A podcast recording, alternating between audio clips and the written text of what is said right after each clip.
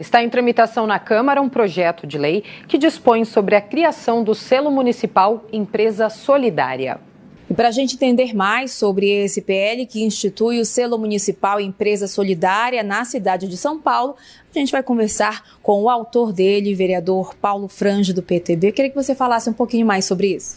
Bom, um dos grandes problemas que o Brasil tem ainda é o problema da doação de sangue. Nós temos apenas 1,9% das pessoas no país que participam de doação de sangue. A ideia é comprometer o máximo possível de empresas onde nós poderíamos utilizar o ambiente da própria empresa para fazer a coleta do sangue.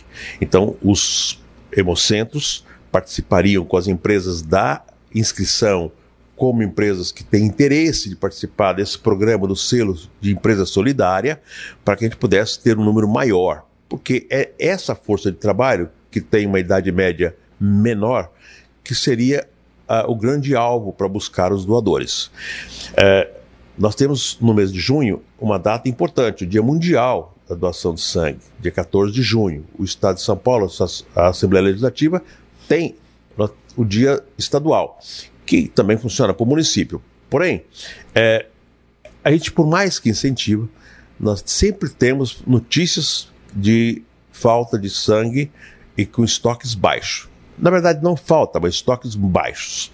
Nós precisamos de ter mais doação de sangue.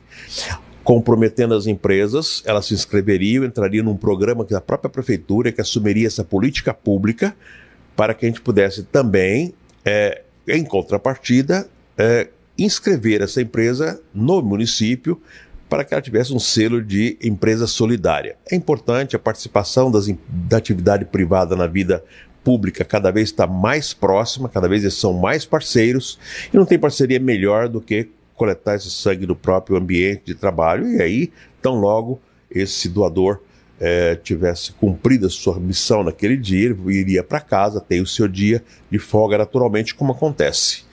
Os doadores de sangue podem ter é, tem que ser maiores de 16 anos, tem que ter menos de 67, não pode ter doença infecciosa, não pode pesar menor do que 50 quilos. As pessoas sabem de tudo isso, né? Hoje essa cultura tem vindo, não pode estar com febre, não pode ter doença infecciosa recente.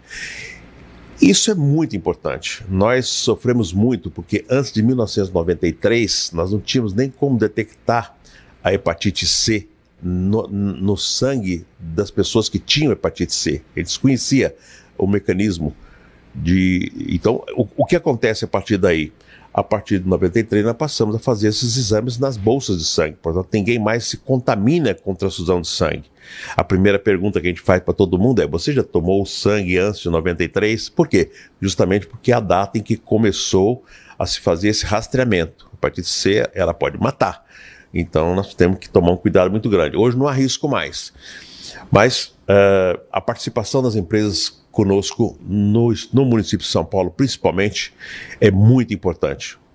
Obrigada, vereador Peru, pelos esclarecimentos. E se você quer ficar por dentro desse e de outros projetos também, é só acessar o sãopaulo.sp.leg.br.